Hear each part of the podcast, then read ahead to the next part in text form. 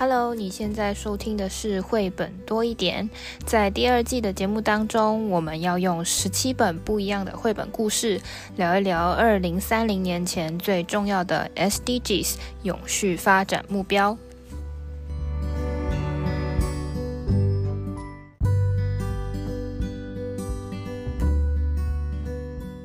嗨，大家好，我是皮老板。文字，今天我们要聊的主题是 SDG 十六，关于和平正义这两这这件事情。那和平是什么呢？其实和平它的英文是 peace，P E A C E。这个字呢，其实源自于法语，就是古古早的法语，大概是。Pass 应该是这样念，P E S，或者是说，皮老板对这么多语言都有研究，或者是说拉丁文是 Pax，有的时候那个比较古老的圣歌会听到这个字 Pax 的 P A X，它这个词的意思本身的意思就是安宁的、没有敌意的、和谐的，大概就是和平。这个 Peace 这个英文单字本来的意思，那它也有解释说和平大致上。以前是就是分成两个大的种类，一种就是最简单的武力的暴力，就是战争。那没有战争就称之为和平。那另外一另外一个类别就是比较零星的，比如说歧视啊、虐待、贪污腐败、暴力，然后恐怖犯罪这些等等等。那这种也是另外一种叫做不和平的定义。那这些事情其实在 SDG 十六里面的。每个指向都有提到，而且他们也有特别提到要再加上一些法律的制约，然后国际间的合作就变得很重要。那今天我们要谈的这本故事书呢，里面其实就隐隐约约包含了蛮多面向，里面有讲到对儿童的暴力，然后也有讲到战争，最后也有讲到关于儿童权利，就是有点类似法律的这样的概念。那我们今天要看的这本故事书，它的书名叫做《好心的国王：儿童权利之父科扎克的故事》。那这本故事书呢，它其实念起来、读起来是很励志的、很感人的，但是它里面你也可以看到说，呃。现在现在可能有的小朋友会说：“我有权利干嘛？我有权利干嘛？”但跟这个时候他们要争取的儿童权利其实是很不一样的。那我们现在就先来看一下这本故事书里面儿童权利之父的这个故事。嗯，我们今天看好心的国王，呃，儿童权利之父科扎克的故事哦。那我们可以从封面去看到这一本。呃，这本绘本哦，它的图像风格其实还蛮特蛮特别的哦，就是它隐约是有多彩，但是好像又有点淡淡的雾蒙蒙的感觉。对，那么我们把书打开来，就会看到，诶，这个感觉好像是比较像欧洲的一个背景，嗯、有红屋顶。白色的房子，然后有一些尖塔哦。那这个我们之前偶尔会提到说，我们在看绘本的时候，其实我们可以很舒服自在的看。那我们如果要从儿童文学要素的赏析的话，角色等一下就会出现这个主角，然后在这一页翻开这一页就会发就会看到那个这个所谓的时间哦，它是第二次世界大战前的一个故事，所以是。战争爆发前就呃发生的一件事哦，那个呃这个场景是发生在华沙，所以刚刚呢呃文子有说这个绘本看起来就是一个欧洲的一个街景一个城市。那在呃一八八九年的一个雨天哦，有一个男孩在华沙的老街呃迷失了，他遇到了这个又穷又饿的。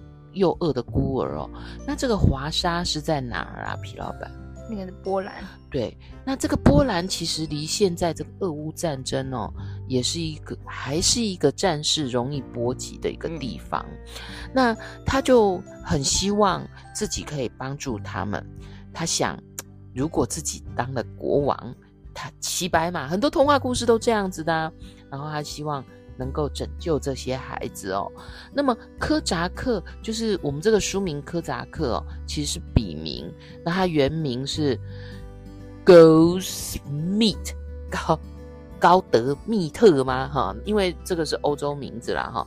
其实他是一个有钱的，就是家家里不错、有钱的小朋友。然后这个这个绘本的图像风格可以感觉得到他在玩积木建造一个王国。然后他有一些想法，就是刚刚一刚开始，他很希望帮助其他的小朋友。然呃，其实哦，现在呢，呃，我们人呃身身边也有很多。呃，各国的孩子哦，很想为别人做点什么事。像曾经有一个蚊帐女孩哦，她听了故事以后，她说：“哎，那我也要捐助，然后有些蚊帐，让一些远方的孩子可以不要呃因为这些疾病而死亡。”哈，那我觉得有很多这样励志的故事，都跟可以跟孩子们一起读，听听想法，让孩子知道说，不要说怎么我很小没有办法做什么，很小你就可以想。做些什么哦？那么科扎克呢？他就呃跟奶奶说他的想法。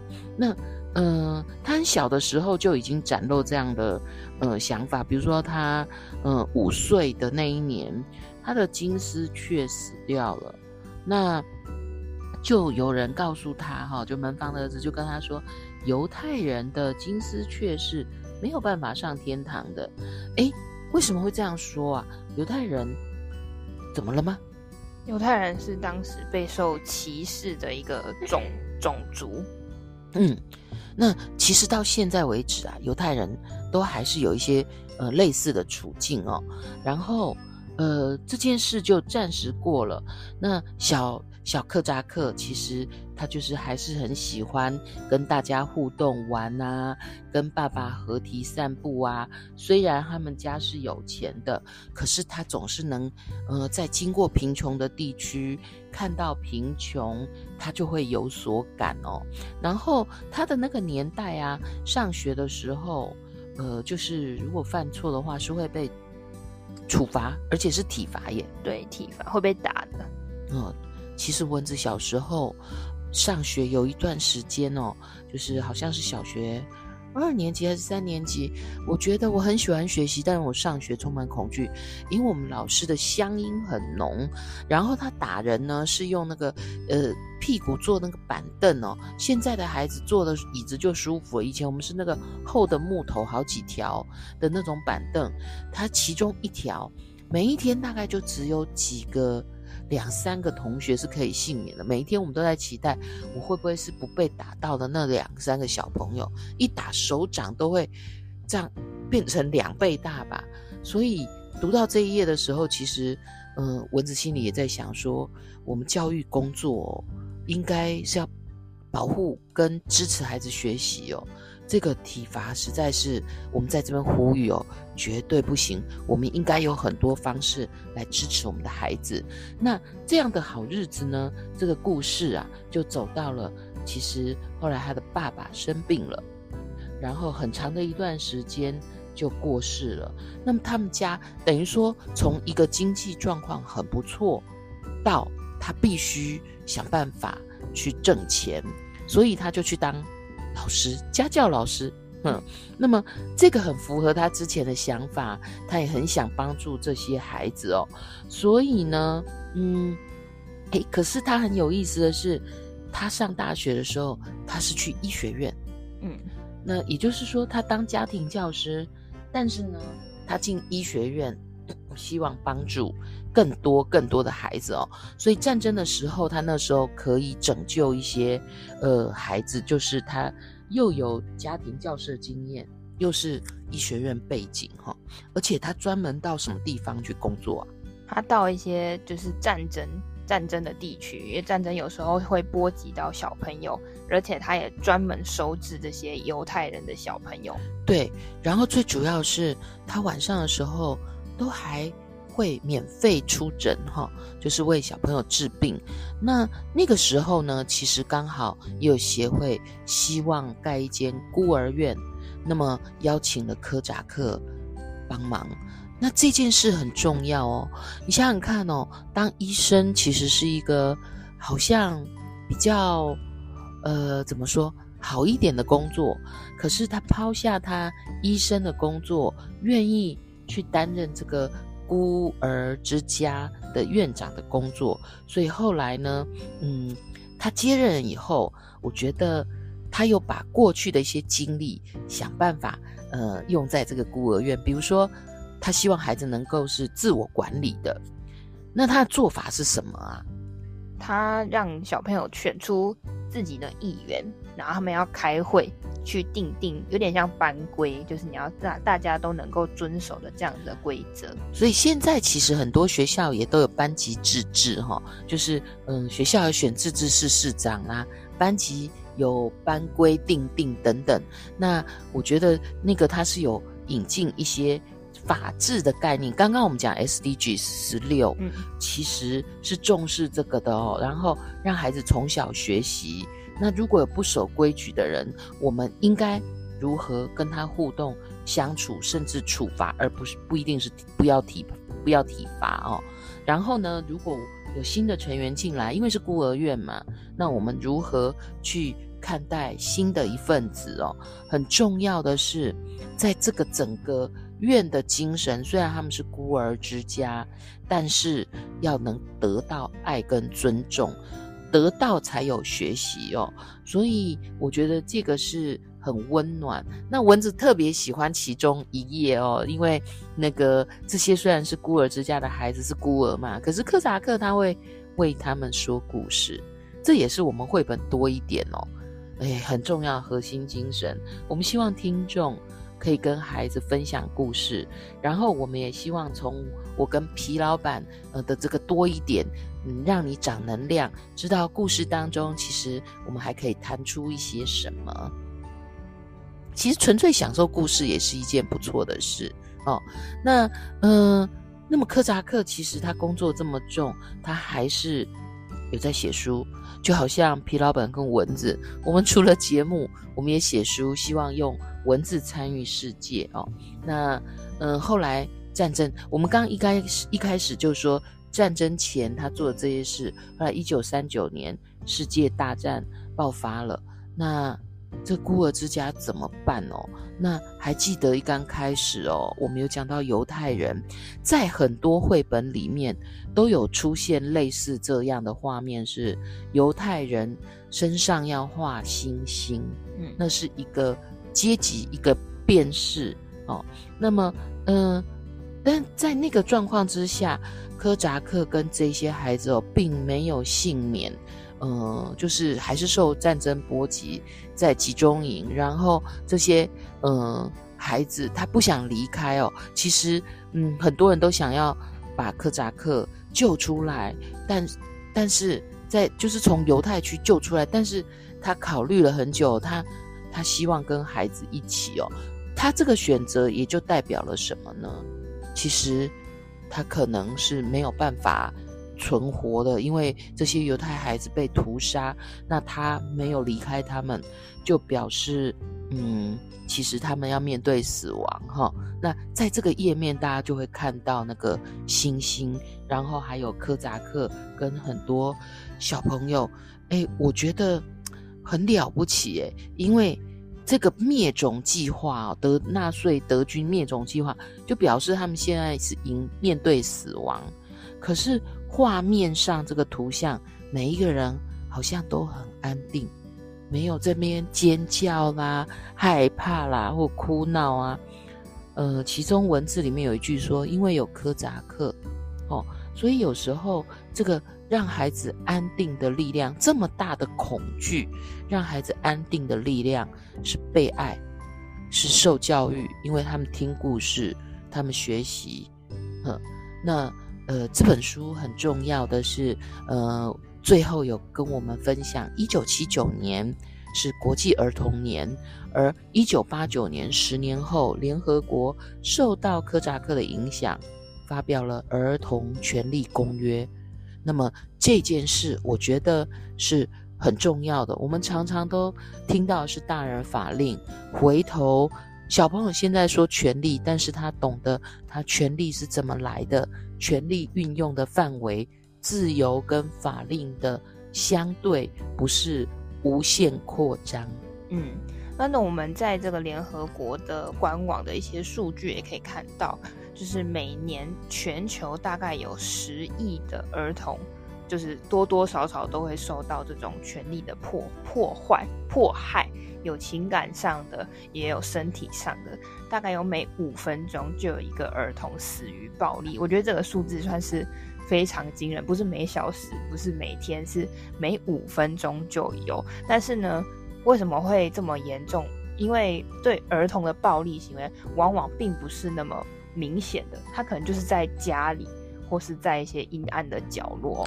那 SDG 十六里面的这个成绩单里面也有讲说，呃，即便我们现在全球对于和平这件事情的重视度跟呃呃宣告或是呼喊的声声音是越来越高的，但其实可以看到，还是会有战争，还是会有这些呃国家内或是。呃，国家与国家之间的冲突，所以还是全球大概有四分之一的人口是受到这样子的冲突的波及，或大或少都有。那全世界到二零二二年的五月为止的这个统计呢，大概有一亿人因此被迫就是流离失所。那这个数字其实都是算是很惊人，那全部都算是呃 SDG 十六这个和平正义里面所。谈到的话题，那在二零二二年的四月的时候，在罗马的线上，就是各国就开了一个关于这个 SDG 十六的一个研讨会，他们在里面就提到了几件事情，想跟大家分享。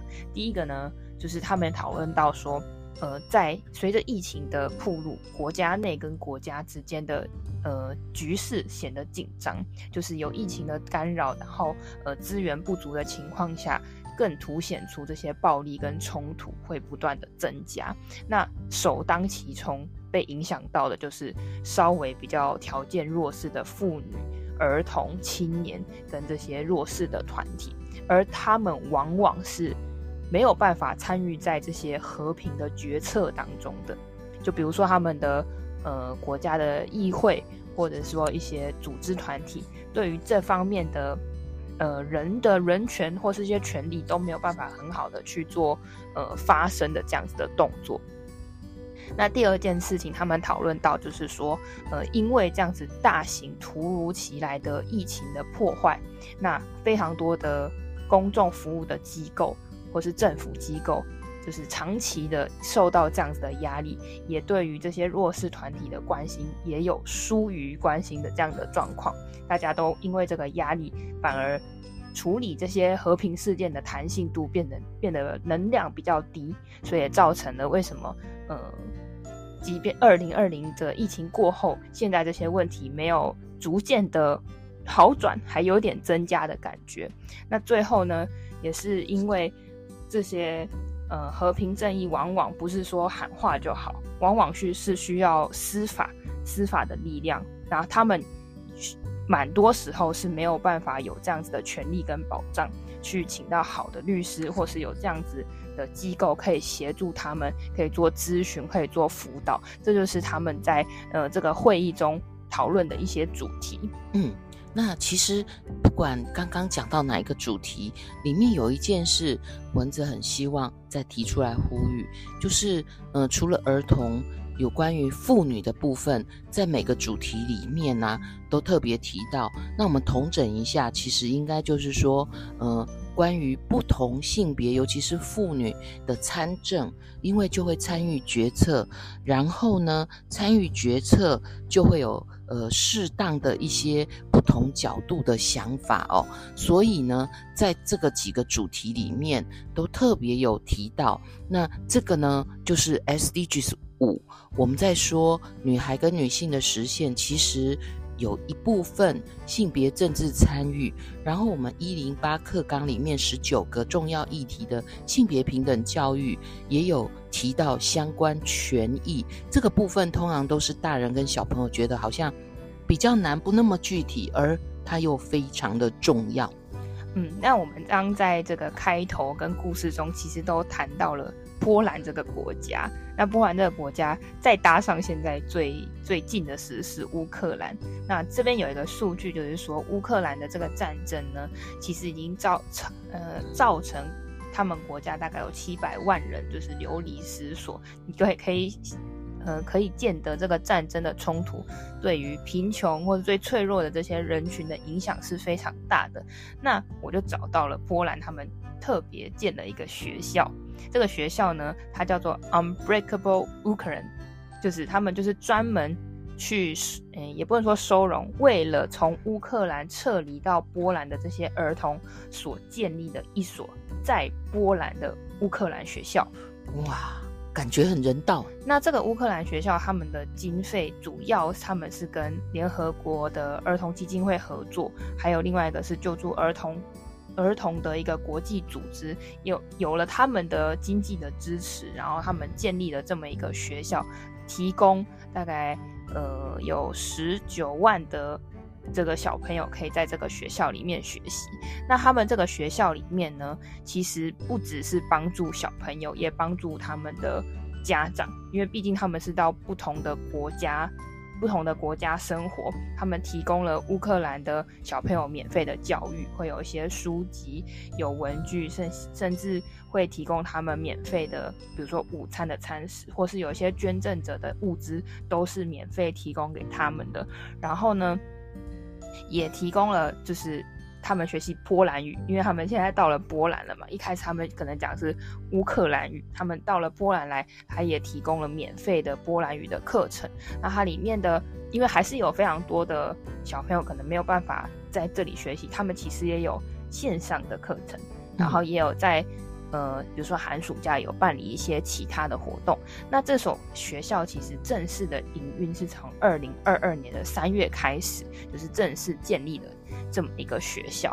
那他这个这个学校里面呢，他就是希望，呃，这些小朋友，即便是到了这个另外一个国家，不是他们原本的地方，也可以受到很好的保护、很好的保障。其实他就不是指。达成了 SDG 十六这件事情，其实还有优质教育，还有前面非常多项目标，都一并的在这个这个学校里面的它的网站里面可以看到。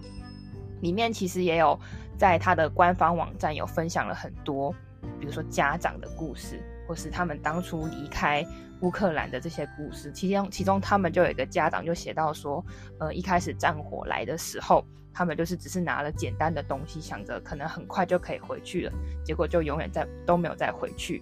然后那个小朋友也说，本来他跟另外一个朋友约好说要一起可能参加什么活动或一起过生日，然后就再也都没有见到面了。但是他们因为有这个学校，又可以重新的，嗯，算是开启另外一个新的生活，可以继续的不要受到因为战争而非常的沮丧，一直没有看见光明的感觉。所以这个是。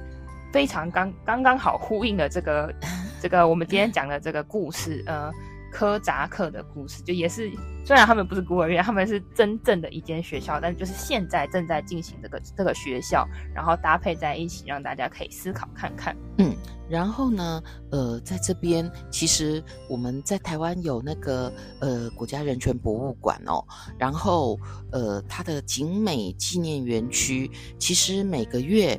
都有一次绘本说故事哦，那这样的主题呢，其实每个月都有机会可以参与。那蚊子在这边，嗯、找到的是经常性分享的一些故事。如果你没有办法来现场参加，你也可以把这样的故事，嗯，去图书馆借，或者是把它找到，跟孩子们做分享。比如说，你最重要的东西是什么？请不要忘记那些孩子。不是我的错。那么暗夜的螃蟹，我吃拉面的时候说好不要哭。还有啦，我们今天好心的国王，他是每一每一档都会有出现的哦。布鲁卡的日记，安妮法兰克密室里的女孩，就是安妮的日记的绘本版。希望小提琴，不肯沉默的攻击，奥利弗是个娘娘腔。还有，我是小孩，我有权利。我是小孩，我有话要说。人，你有权利。所以呢，其实虽然这个议题好像重一点，但是用绘本跟孩子讨论，还有不少好绘本。有机会我们再跟大家分享。好，那最后我们一样有三个问题要留给大家。第一个是你觉得这些孤儿院的小朋友在这个战争的过程中受到了什么不和平的对待？那这个柯扎克他坚持这些小朋友有什么样的权利？第二个问题是，如果你是柯扎克，有朋友想要把你从这个集中营接出来的时候，你会跟他做一样的决定吗？为什么？第三个问题是，透过我们今天这样子的故事跟内容，你觉得和平是什么意思？或者是你还知道这个世界上有什么事情正在发生是不和平的事件？那最后帮大家总结一下，今天我们读的是好心的国王柯扎克的故事，一段关于呃有历史、有推动儿童权利的这么一段故事。即便是现在有儿童权利公约，在这个世界上还是非有非常多的小朋友没有受到应有的基本的照护。那么，如果我们不能阻止战争，那我们有什么方有什么方式可以伸出援手？今天介绍了一个在波兰的乌克兰学校，保障了这些受到呃战争波及的人们跟小朋友。那 SDG 十六呢？和平与正义，除了儿童权利这项呃子题之外，其实还有恐怖攻击，然后恐怖主义。还有司法等等的议题，都还需要大家可以去继续讨论。如果你你也是关心 SDGs 的朋友，欢迎你跟我们分享你的想法。下一集我们将会讨论 SDG 十七 Partnership for All the Goals，建立伙伴关系，促进永续发展。我们下个故事见，拜拜，拜拜。